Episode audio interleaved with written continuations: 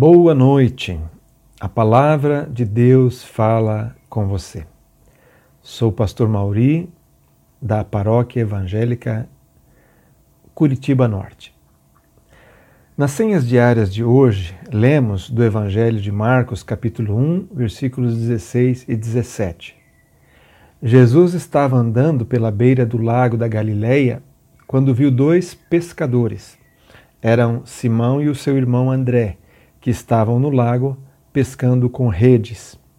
Jesus lhes disse: Venham comigo, que eu ensinarei vocês a pescar gente. Amado irmão, amada irmã, a maioria de nós tem a noção errada de que Deus age apenas através de pessoas talentosas, superdotadas e extraordinárias. Isso não é verdade.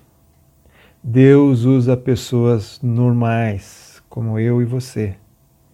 Na verdade, Ele faz melhor o seu trabalho com pessoas consideradas fracas aos olhos do mundo. Deus me disse, diz a carta aos Romanos: Minha graça é suficiente para você, pois meu poder se aperfeiçoa na fraqueza.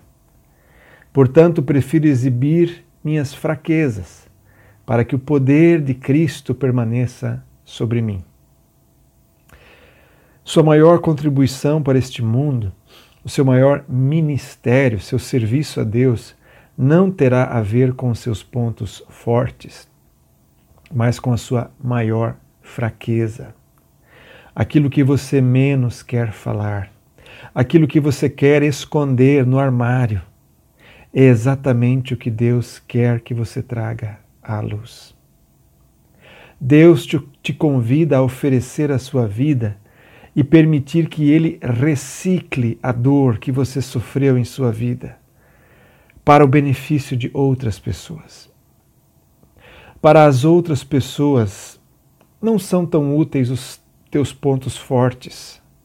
Você as ajuda mais quando é honesto sobre suas fraquezas. Quando você compartilha seus pontos fortes, as pessoas dizem: Eu nunca terei o que ele tem, ou Minha fé não é tão forte quanto a dele. Em vez disso, quando falamos sobre nossas fraquezas, as pessoas dizem: posso me identificar com isso.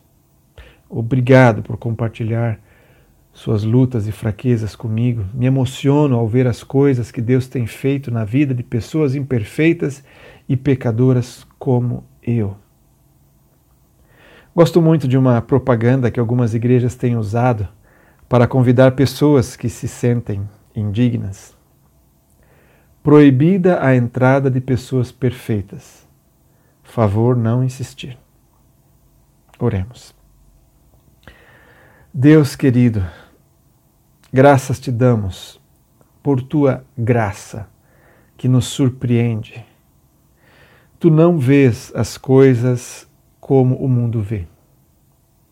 Ajuda-me a também olhar com teus olhos e enxergar a força que se esconde na fraqueza. Em nome de Jesus. Amém. Uma abençoada noite. Descanse na paz do Senhor.